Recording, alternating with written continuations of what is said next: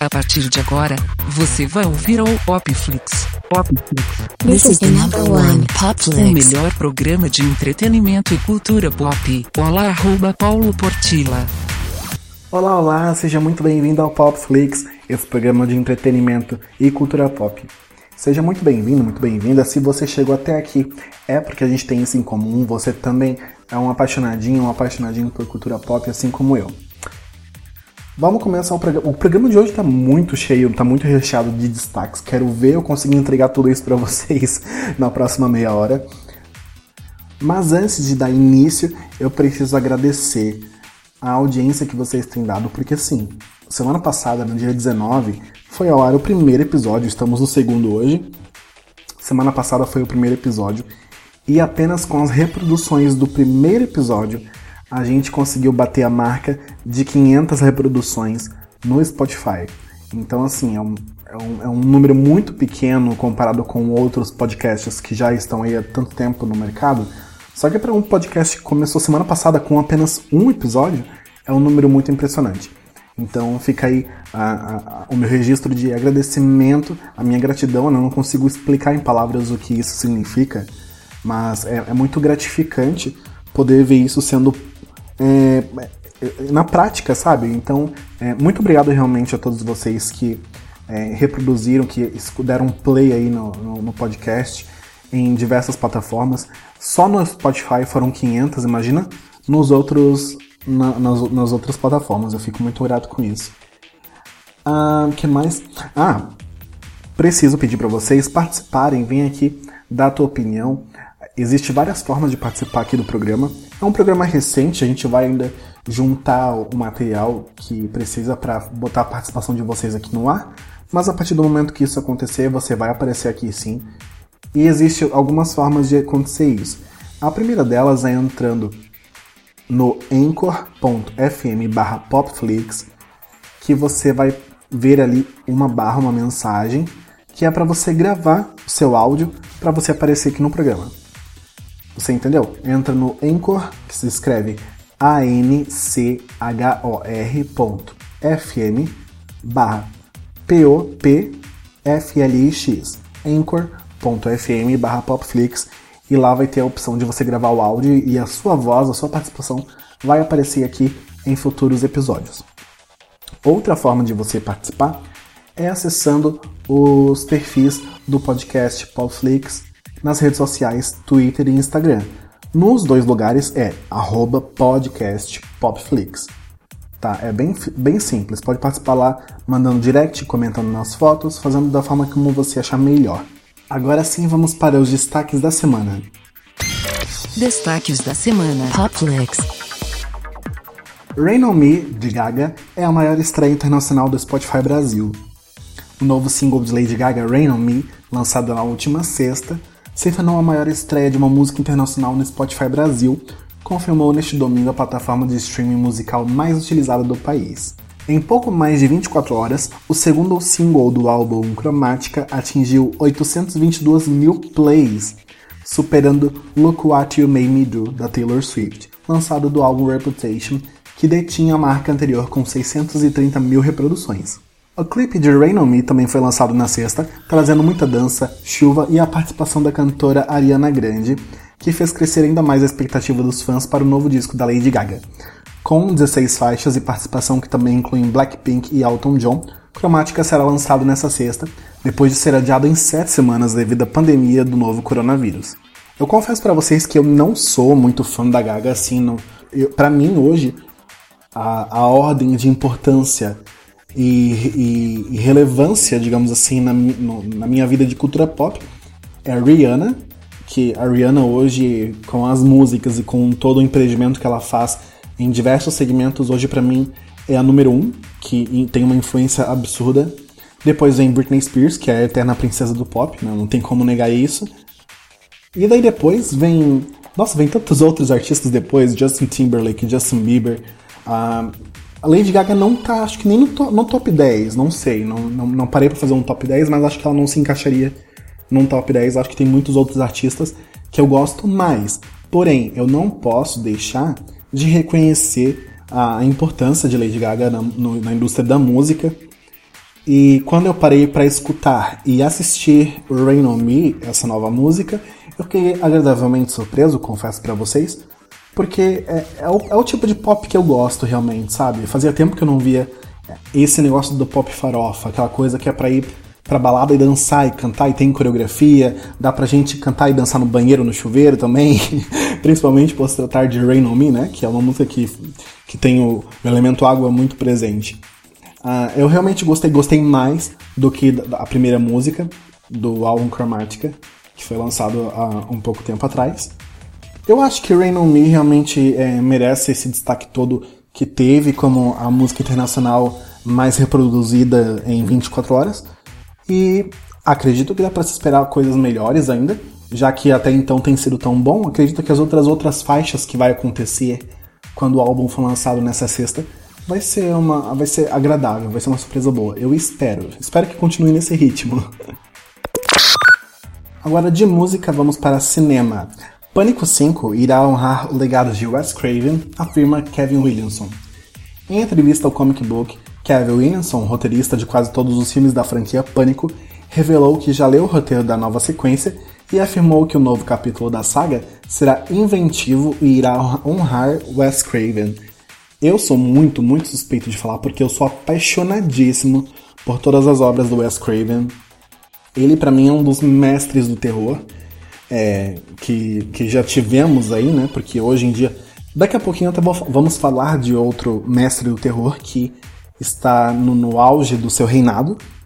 Mas o Wes Craven, é, por muitos anos, foi, liderou essa, esse gênero do, do cinema. Ele, para vocês terem uma noção, se vocês não estão reconhecendo pelo nome, é o criador do personagem Fred Krueger, da Hora do Pesadelo. E ele, ele foi o criador e também diretor, produtor de todos os filmes da, da Hora do Pesadelo, do Fred Krueger. Então, assim, lá nos anos 80, 70, ele já foi um inovador na, nessa área do, do cinema, porque foi um groundbreaking, foi algo realmente que foi inédito para aquela época. E desde então ele vem, ele veio seguindo com outros personagens muito icônicos, por exemplo, esse da matéria, que é o Pânico. Provavelmente vocês é, que tiveram é, acesso a filmes nos anos 90 e 2000 provavelmente vão lembrar do Pânico, que é aquele da máscara de fantasma que tem a boca aberta, que é tão copiado em todo mundo, é muito fácil de encontrar nas lojas de fantasia a máscara branca que parece que está toda derretida. Ele foi o criador desse personagem e criador das histórias que envolvem o Pânico. Tanto que depois virou uma série que está disponível na Netflix, que se chama Scream, que é o título original dos filmes da saga. Honestamente, hoje, com todos os com todas as inovações que a gente pode ver de filmes de terror no mercado atual, é claro que o Pânico já foi uma coisa é, muito mais forte antigamente. Hoje ele pode ser considerado um tipo de filme de terror trash, que é aquele tipo de filme que você sabe que é uma. É, é, é, é despretensioso, não, não está seguindo os padrões, hum, digamos, da indústria cinematográfica de terror. Ele é um, é um filme que, sabe, aquela do do personagem que você atira, atira e nunca morre? É basicamente essa premissa. Mas, de qualquer forma, é um, são filmes que eu gosto muito. Eu gosto muito dessa coisa do, dos filmes de terror trash. Posso confessar isso para vocês. Cerimônia do Oscar 2021 pode ser adiada. A Variety divulgou nesta terça-feira que a Academia de Artes e Ciências Cinematográficas está avaliando a possibilidade de adiar a cerimônia da edição do Oscar em 2021.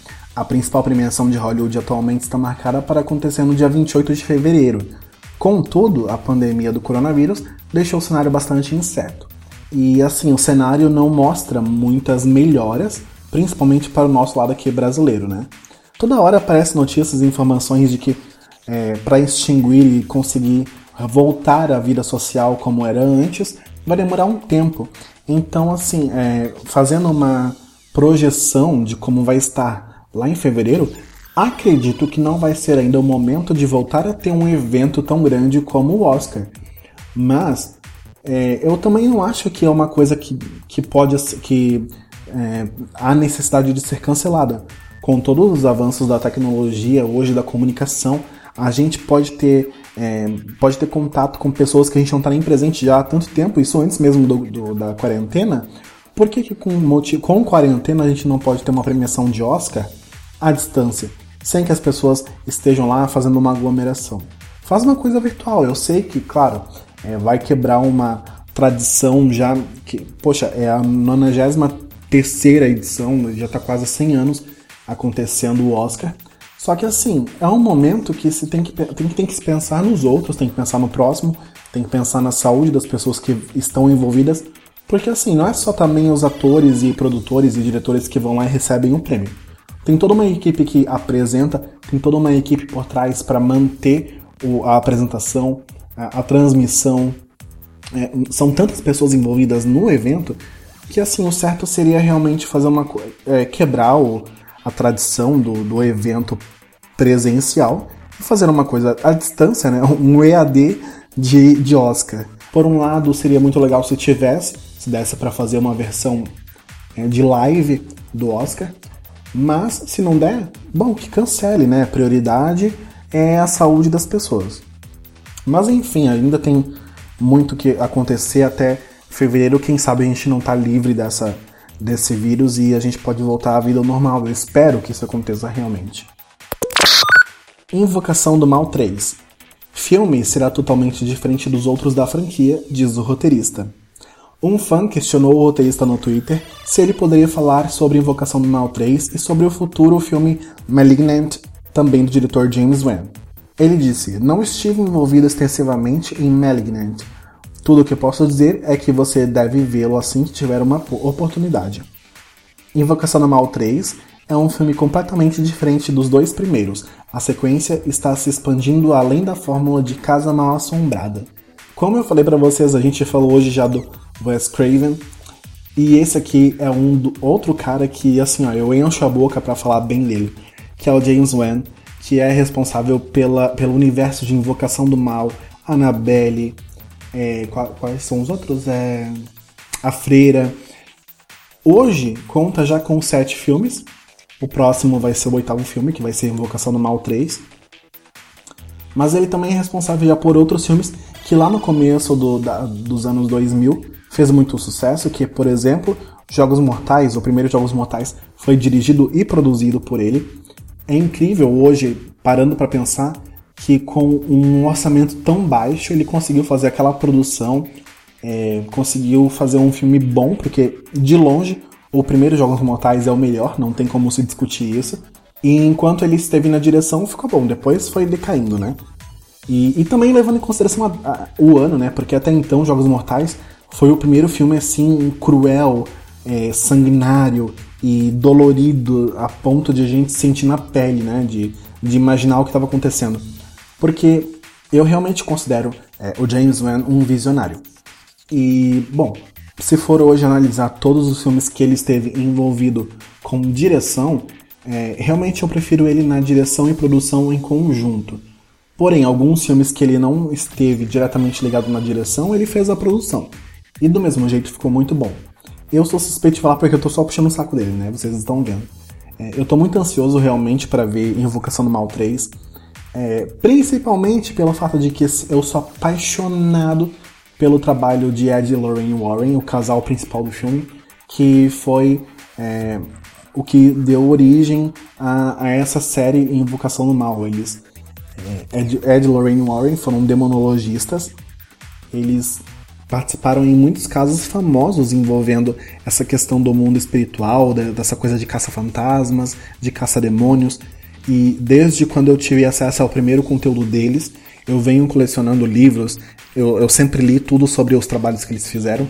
E é incrível como o James Wan consegue fazer as coisas com uma fidelidade ao caso, sabe? É, por mais que tenha a questão do, da magia do cinema, que tem os efeitos especiais, que tem aquela coisa do drama a mais para prender o espectador. Mas, mesmo assim, ele consegue ser muito fiel às histórias reais. Uma, é, se você consegue ler esse tipo de conteúdo, esse tipo de história, eu realmente sugiro que você leia Ed Lorraine Warren, Lugar Sombrio, da editora Dark Side Books, que é o livro que conta a história do Invocação do Mal 2, então, bom, ponto positivo, só tem coisa boa para falar do James Van e eu tô muito ansioso por esse filme, inclusive pelo Malignant, que é um filme que ele está produzindo, mas ainda está bem na fase inicial. Netflix renova Elite para uma quarta temporada. O anúncio foi feito através de um vídeo com alguns dos atores que vão permanecer na série, uma vez que Dana Paola, Minel Ramani, Esther Espósito, Jorge Lopes e Álvaro Rico saíram da produção. Não gosto muito dessa coisa de enrolamento que eles fazem com as séries e tem sido algo muito frequente nas produções da Netflix. Como assim? É, os principais aí que eu posso citar nomes seria a, o topo, digamos assim, o top 3. La Casa de Papel, Elite e Stranger Things.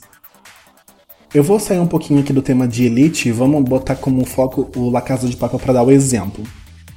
Que no começo, a primeira temporada, tem toda uma história amarrada, tem uma coisa, uma coesão, tem um foco e ficou perfeito, sabe? Não, não, é, o sucesso se deu mesmo pela qualidade da, da história, pela qualidade da produção. Ficou tudo muito bom, legal, parabéns. A segunda temporada já é uma coisa mais morna, mas ainda assim consegue manter uma, um, um drama linear, uma coisa que te prende. A terceira temporada já é uma coisa totalmente fraca, é chato, é enrolado, e isso vai se repetindo em outras séries como Elite e Stranger Things. Acho que Stranger Things vai começar a partir de agora começar a ser assim. Mas Elite ficou muito nítido de que a primeira temporada perfeita tem muito o, o drama te prende, a história é, é uma história que te causa curiosidade, você quer saber, você fica ali apreensivo para saber o que aconteceu e você vai até o fim de forma gratificante. A segunda temporada já é uma coisa que ficou tão maçante, você, sabe? Eu tive a sensação de que eu tava assistindo uma série totalmente diferente, eu já não tava nem mais ligado na história. Honestamente, eu não sabia nem que já tinha a terceira temporada de Elite, porque eu abandonei a segunda temporada, achei um saco. E, pô, vamos fazer uma quarta temporada para quê? Mas vocês sabem o que é isso, né? Isso é dinheiro. A partir do momento que a, uma série faz muito sucesso, tem muita gente envolvida, muita gente investindo, e a série deixa de ser uma produção apenas televisiva e se torna uma marca que vende muitos outros tipos de produtos. Então, o que vai de prioridade aqui deixa de ser qualidade e começa a ser dinheiro. Então, assim, ó, La Casa de Papel ficou muito nítido isso, e Elite com começa a mostrar já a partir da segunda temporada essa nitidez de que apenas importa a quantidade, qualidade já não é mais o que importa. Eu sou muito a favor assim das questões de que se a série tem um determinado tempo de validade, uma história que precisa ter um fim, então não fica renovando a série, gente. Deixa ela acabar e deixa ela terminar com, sabe, no alto, terminar em grande estilo, terminar com qualidade, com quantidade, de, pelo menos quantidade de, de pessoas que gostaram, né? Porque a partir do momento que fica se enrolando, enrolando e começa a botar renovação de série, vira um Grey's Anatomy da vida. Bom, agora é agora que o povo de Grey's Anatomy me come. Gente do céu. eu juro para vocês, eu abandonei Grey's Anatomy na sétima temporada. Eu sei que muita gente é fã, que é uma das séries de maior sucesso, mas, gente, porra, que enrolação, fala sério. É muito chato. Sem contar que a personagem faz um cu doce que, olha, Jesus amado, é, é... Sério, chega a me dar azia só de pensar. Mas é isso, não tem muito o que chorar, não tem nem o que reclamar, vai acontecer, né? A partir do momento que eles renovam, vai acontecer e acabou. Mas, é, fica aí a, minha pergunta para vocês também. Será que vai dar certo essa quarta temporada? Porque, pô, já não, a, a, segunda temporada já foi um fracasso, a terceira foi também um fracassinho que, olha, eu não sei o que, que tá passando na cabeça, porque eu só vejo review ruim. Todo mundo que comenta sobre Elite no Twitter, no Instagram, faz um comentário ruim. Como é que vão. Eu queria entender de onde que tá dando sucesso. Queria saber, realmente. Mas enfim, deixa eu voltar aqui pra, pra pauta. É, Bom, e tem ainda a saída dos personagens. Gente, olha a quantidade de artistas que vão sair da, de Elite.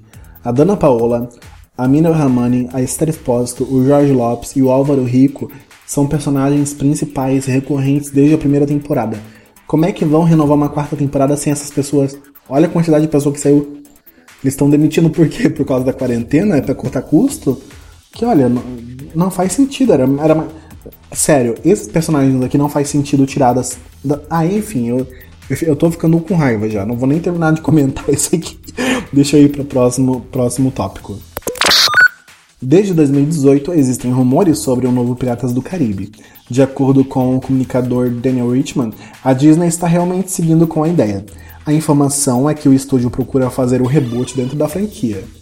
A nova história seria instalada por uma atriz.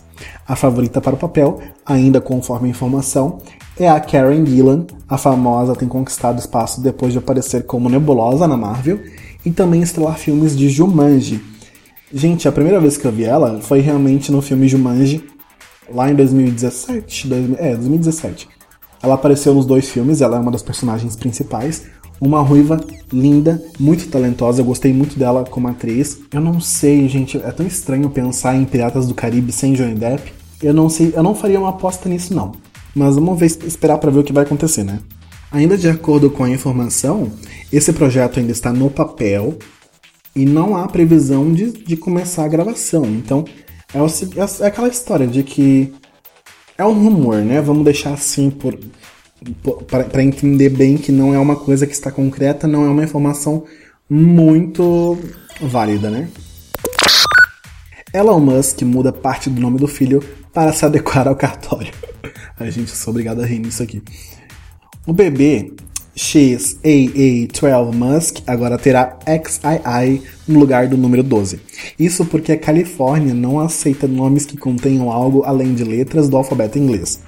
O nome inusitado do bebê do bilionário foi divulgado no começo do mês, logo após o nascimento, e gerou diversas interpretações e memes. Elon Reeve Musk é um empreendedor filantropo e visionário sul-africano-canadense americano, olha só, ele é fundador, CEO e CTO da SpaceX, CEO da Tesla Motors, vice-presidente da OpenAir, fundador e CEO da Neuralink e cofundador do presidente e presidente da SolarCity. Por que, que esse bebê tá aqui também né, né, nesse destaque? O Elon Musk é marido da Grimes, cantora. Só que, gente, que nome é esse? Quem que, que pai, que mãe? Ai, gente, dá raiva. Que pai e que mãe que bota o nome do filho de XAA12 Musk? Gente, isso é um, é um nome de coisa de binário, não, não faz sentido. São dois imaturos, né? Vamos combinar, porque botar o nome do. Ai, olha. Não, e pior que assim, ó, tem tantos artistas que botam nomes diferentes nos filhos, né? Cada um com o seu. Só que isso aqui é palhaçada, gente, me poupe. Reboot de Gossip Girl. Savannah Smith entra para o elenco do reboot da HBO Max. Essa notícia circulou nos primeiros dias de maio, mas já vem causando burburinho há um bom tempo. No começo do mês, o portal Deadline confirmou que Savannah Smith é o novo nome ligado ao projeto de reboot do aclamado seriado Gossip Girl, que no Brasil pode ser conhecido também como a garota do blog. Ainda não foram divulgadas informações sobre o papel. Ela ainda é estudante de atuação na Escola de Artes do New York University, que é um dos cenários da primeira versão da série.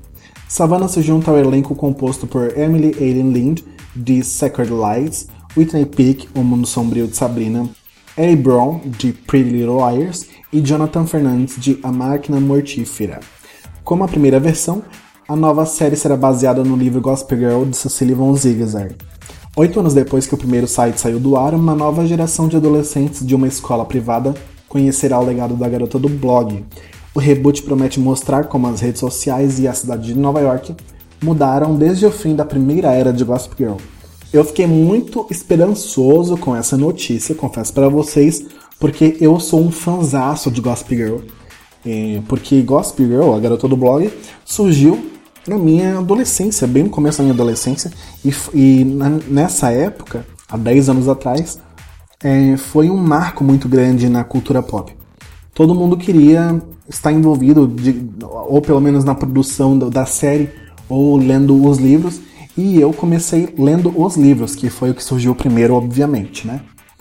E os livros de Gossip Girl, da Cecily von Zigzag, tem uma história totalmente diferente do que a série transformou. Isso porque os livros eles são um pouco mais adultos, digamos assim.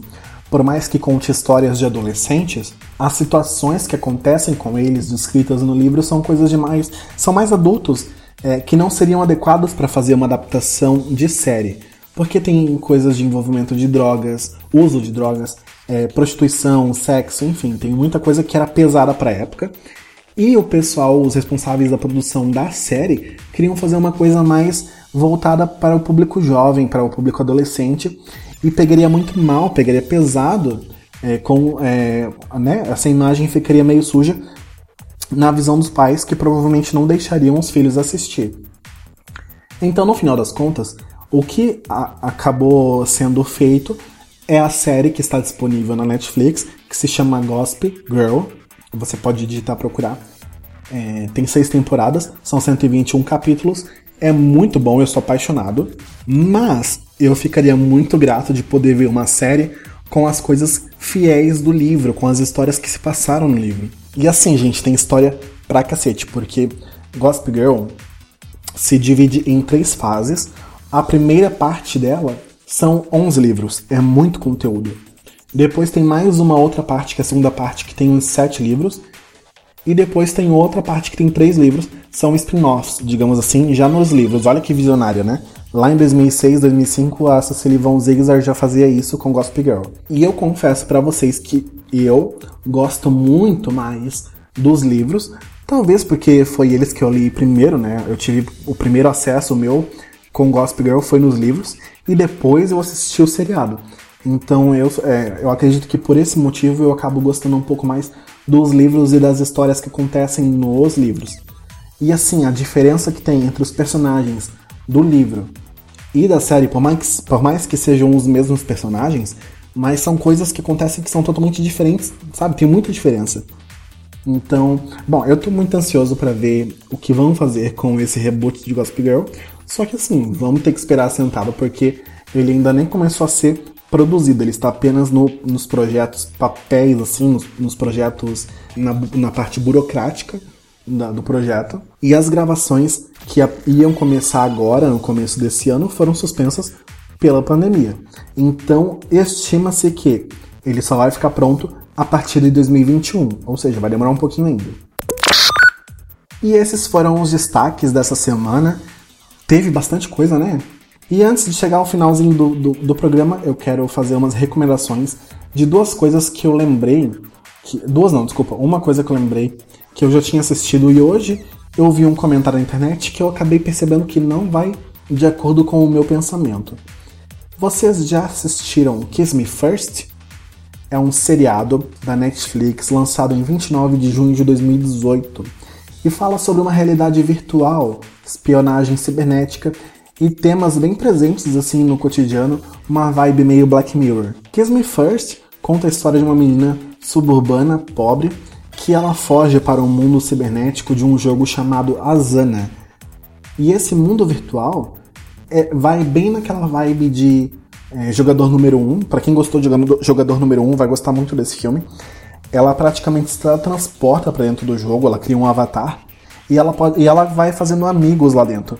Só que dentro desse jogo existe uma falha que as pessoas, que um grupo de amigos descobriu e eles conseguem se esconder dentro desse pedacinho do jogo. Só que daí começa a acontecer muitas tramas de espionagem cibernética, porque tem muito dinheiro envolvido, tem pessoas querendo destruir, enfim, é uma coisa bem louca assim, para quem gosta desse tema, super vale a pena conferir. E por coincidência eu encontrei esse uma matéria de um blog falando sobre esse sobre Kiss Me First. Só que assim, ele falou tão mal que eu acho que a pessoa deve ter assistido com o celular na mão, sabe? Quando você tá, bota um negócio na televisão, mas não presta atenção, fica só conversando no WhatsApp. Então, essa pessoa deve ter feito isso. Eu acho que vocês deveriam dar uma chance para Kiss Me First. É bem legal. Eu não consegui parar de assistir. Eu assisti de uma madrugada inteira, assim, sabe? É, maratonei realmente Kiss Me First. Eu gostei muito, é um, tem um visual estético muito bonito, por ele ser, ter muitas, muitas partes que são bem digitais. Só tem uma temporada e é uma série lá de 2018. Acredito que não deve ter rolado muito investimento, ou talvez, quem sabe, o orçamento deve ser muito alto, porque assim, criar uma realidade virtual não é algo muito fácil, vamos lá, vamos combinar, né? Mas enfim, gente, essa é a minha recomendação dessa semana. Gente, não esquece, de vir participar, entra nas redes sociais, no Instagram e no Twitter, é podcastpopflix. Lá você pode dar dicas, feedback se você está gostando ou não, se, você tem uma reclamação para fazer sobre ah, o programa, pode fazer por lá também. Se quiser mandar mensagem para aparecer aqui, vem participar comigo, vai ser muito legal ter vocês aqui perto. E assim, Muito obrigado pela audiência que vocês têm dado. Só no primeiro episódio já ultrapassamos 500 reproduções no Spotify. É, muito obrigado por isso. Não, não tenho palavras para descrever o quanto eu tô. É, a gratidão que eu sinto por isso é muito realmente gratificante. E eu espero vocês na semana que vem, na terça, às 19 horas, para mais um episódio de Popflix. Então até semana que vem, gente. Um beijão.